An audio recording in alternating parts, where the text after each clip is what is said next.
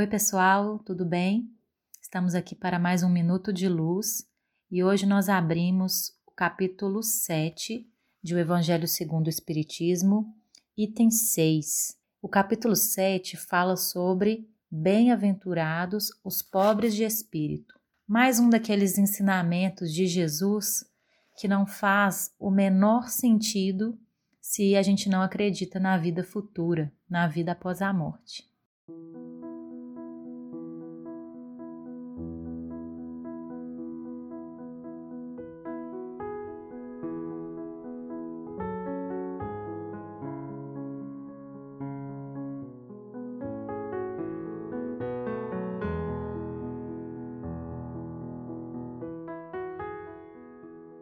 Nós vamos ler o subtítulo Todo aquele que se eleva será rebaixado. Jesus também disse isso: todo aquele que se eleva será rebaixado, e também não faz o menor sentido, não é mesmo? Diante da cultura materialista que não acredita na vida após a morte. Esse subtítulo começa com algumas citações do Evangelho, que a gente não vai ler para não delongar demais, mas eu vou ler o comentário de Allan Kardec, ele cita alguns trechinhos, não vai ficar difícil de entender não. Vamos lá. Essas máximas são a consequência do princípio de humildade que Jesus não cessa de colocar como condição essencial da felicidade prometida aos eleitos do Senhor e que formulou por estas palavras: Bem-aventurados os pobres de espírito, porque deles é o reino dos céus. Ele toma uma criança como modelo da simplicidade de coração e diz: Será o maior no reino dos céus quem se humilhar e se fizer pequeno como uma criança. Quer dizer, quem não tiver nenhuma pretensão de superioridade ou de infalibilidade. O mesmo pensamento fundamental se encontra nesta outra máxima: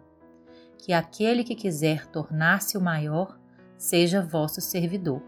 E nesta, todo aquele que se rebaixa será elevado, e todo aquele que se eleva será rebaixado. O Espiritismo vem sancionar a teoria pelo exemplo, em nos mostrando grandes no mundo dos espíritos aqueles que eram pequenos na terra, e frequentemente bem pequenos aqueles que nela eram os maiores e os mais poderosos. É que os primeiros levaram, em morrendo, aquilo que unicamente faz a verdadeira grandeza no céu e não se perde, as virtudes, enquanto que os outros deveram deixar o que fazia sua grandeza na terra e não se leva: a fortuna, os títulos, a glória, o nascimento. Não tendo nenhuma outra coisa, eles chegam no outro mundo desprovidos de tudo, como náufragos que tudo perderam, até suas vestes. Não conservaram senão o orgulho que torna sua nova posição mais humilhante, porque veem acima deles, e resplandecentes de glória, aqueles que espezinharam na terra. O Espiritismo nos mostra uma outra aplicação desse princípio nas encarnações sucessivas, onde aqueles que foram os mais elevados numa existência são rebaixados à última posição numa existência seguinte, se foram dominados pelo orgulho e pela ambição. Não procureis, pois, o primeiro lugar na terra, nem vos colocar acima dos outros, se não quereis ser obrigados a descer. Procurai, ao contrário, o mais humilde e o mais modesto, porque Deus saberá vos dar um lugar mais elevado no céu, se o merecerdes.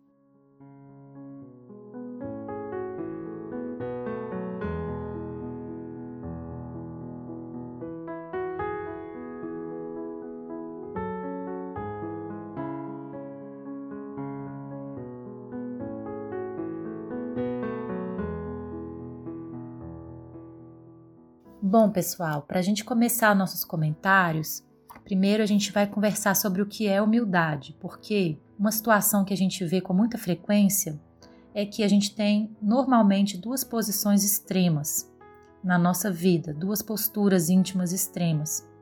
Ou a gente se vitimiza e se acha a pior das criaturas, ou a gente se reafirma pelo orgulho e se impõe às demais criaturas. E por causa dessas duas posturas, quando a gente lê essa questão da, de ser pobre de espírito, de ser humilde, a gente tem a tendência a achar que a gente tem que se achar a pior das criaturas e se vitimizar.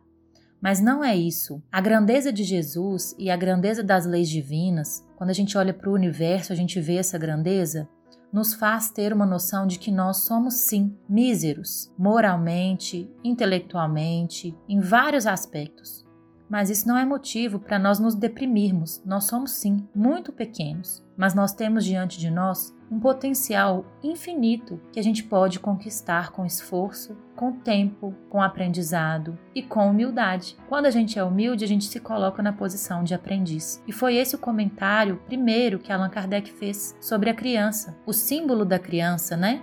Não as crianças em si, mas o símbolo da criança é o símbolo de alguém que sabe que tem tudo a aprender e não se sente melhor que os outros. E nem pior por isso, né? Ser humilde não é se sentir pior, é ter a real dimensão do seu tamanho, que é pequeno. Olha para o universo, gente. Se a gente olhar para o universo, nós vamos ver. Nós não sabemos de nada. Nós não temos um amor ainda tão grande assim. Basta observarmos nossas reações no dia a dia, coisas pequenas que nos desagradam, nos tiram do controle, modificam nosso humor, nos abalam tanto, isso nos mostra o quanto ainda temos a aprender. Então, reforçando que ser humilde não é nos sentirmos a pior criatura do mundo, mas é ter consciência do quão pequenos ainda somos e o quanto temos para crescer, ter consciência também do nosso infinito potencial.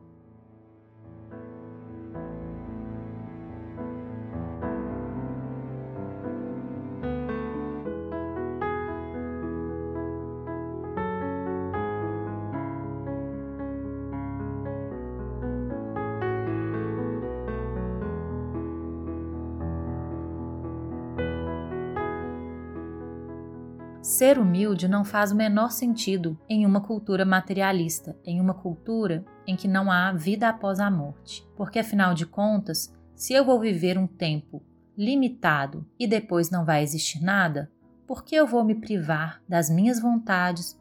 Por que nós vamos nos submeter a situações que não nos agradam? Se minha vida vai acabar amanhã, depois de amanhã, daqui a uma semana, daqui a um mês, então eu preciso aproveitar. Esse é o pensamento materialista, e quando nós lemos os ensinamentos de Jesus com a mentalidade desta cultura materialista, não faz o menor sentido.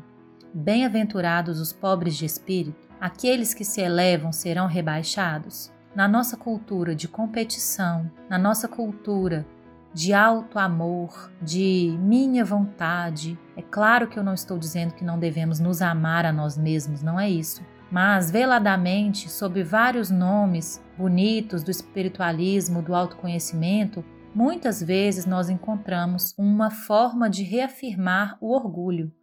E a moral cristã reafirma, sim, a humildade como um valor que devemos buscar.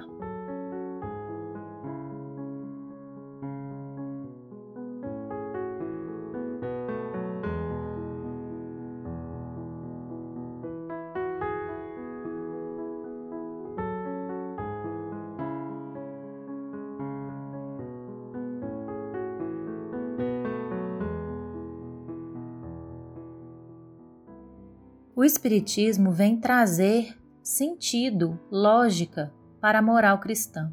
Porque, afinal de contas, quando a gente estuda o Espiritismo, nós percebemos que a vida após a morte não é uma questão dogmática e teológica, é um fato comprovado de diversas formas por diversos estudiosos, não só por Allan Kardec. Então, quando reconhecemos que não vamos morrer com o final do nosso corpo, faz sentido nós privilegiarmos os valores de uma vida mais alta, de uma vida que não é transitória, e não os valores da nossa cultura que vão mudar. Um exemplo muito claro que o Espiritismo traz sobre isso é mostrando que no mundo dos espíritos, pessoas muito importantes na Terra, cheias de riqueza, cheias de destaque, cheias de intelecto, muitas vezes por não terem desenvolvido as virtudes que essas circunstâncias exteriores ensejavam chegam em estado de miserabilidade no plano espiritual.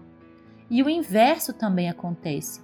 Pessoas que não tiveram nenhum destaque no mundo físico, pessoas que viveram situações de pobreza extrema, pessoas que passaram desapercebidas pela terra, chegam ao plano espiritual em estado resplandecente, cheias das virtudes que as circunstâncias favoreceram que ela desenvolvesse. Esses dois exemplos extremos mostram que, na verdade, a moeda, o clima do plano espiritual é a virtude. Nós temos a certeza que vamos fazer uma viagem quando o nosso corpo morrer. Essa viagem é para o plano espiritual. E a moeda de troca no plano espiritual são as virtudes. A nossa felicidade depende das virtudes que tivermos conquistado por dentro e não por fora.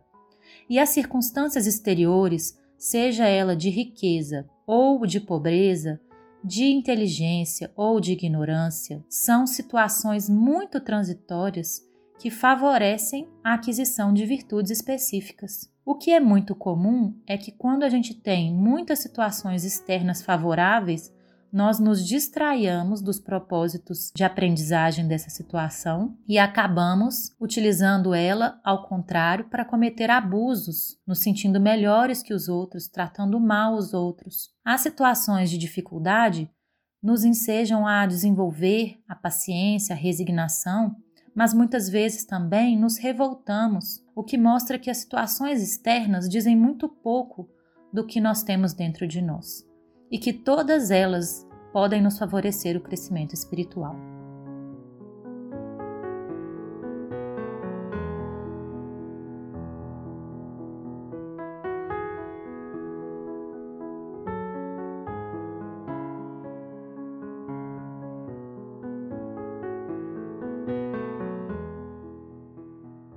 Outra coisa que o Espiritismo mostra sobre esse ensinamento de Jesus é que, se em uma encarnação você está numa posição muito alta na sociedade humana, em outra você pode estar em uma situação subalterna. Isso depende da sua escolha como espírito antes de encarnar, qual lição você precisa aprender. O que fica de todas essas situações para nós é que nós nunca devemos nos sentir melhores que os outros porque quando nos sentimos melhores que os outros, a nossa tendência aqui na Terra, ao invés de nós ajudarmos os outros porque temos alguma facilidade, nós oprimimos, nós humilhamos, nós abusamos, nós violentamos. Então, que nós nunca nos sintamos melhores que os outros, para que a gente não maltrate os outros e para que isso não se transforme em sofrimento para nós na nossa realidade verdadeira, que é a do plano espiritual. Um último comentário que eu gostaria de fazer sobre esse assunto é que, relembrando que Jesus, em sua vida na Terra, demonstrou o funcionamento da lei divina no universo. E ele, sendo o co-criador do nosso planeta, segundo Emmanuel, o governador espiritual do nosso orbe, ele veio viver entre nós, o que já é uma grande humilhação, entre aspas, veio viver entre nós em uma de suas passagens no Evangelho, ele se fez escravo de todos, servindo a todos e lavando os pés dos próprios discípulos e aconselhando que nós o imitássemos. Essa lição é muito grandiosa. Se o grande governador espiritual, que tem o maior amor, a maior inteligência, o maior tudo, vem ao nosso planeta e se faz servo de todos, este é o funcionamento da lei divina universal. E quando nós não estamos tendo essas posturas de servir, de nos humilharmos, nesse sentido evangélico que nós estamos conversando aqui, nós estamos nos colocando contra o funcionamento do universo inteiro. No universo inteiro, uns servem aos outros. A água nos serve a saúde do corpo, o ar nos serve à manutenção da vida, enfim, os seres servem uns aos outros o tempo todo, se diminuindo para que outros cresçam, contribuindo para o crescimento dos outros. O próprio Cristo fez isso no exemplo máximo da vida dele. Que nós então comecemos a pelo menos compreender um pouco melhor essa virtude tão difícil de nós conquistarmos e aos poucos, com bastante humildade, aos pouquinhos nós vamos aprendendo a nos sentirmos parte de um todo, pequenos demais, mas com muito potencial para crescer. Que nós não nos sintamos ruins por sermos pequenos. Ser pequeno também é bom. Temos muito a aprender e vamos caminhar para frente, seguindo o exemplo de Jesus. Espero que nesses minutos de luz, com os ensinamentos de Allan Kardec no Evangelho do Segundo Espiritismo, vocês tenham tido a oportunidade de refletir sobre esse tema que é tão importante para que a gente consiga viver de uma forma melhor aqui na Terra, conquistando valores eternos para nossas almas. Um grande abraço e até a próxima.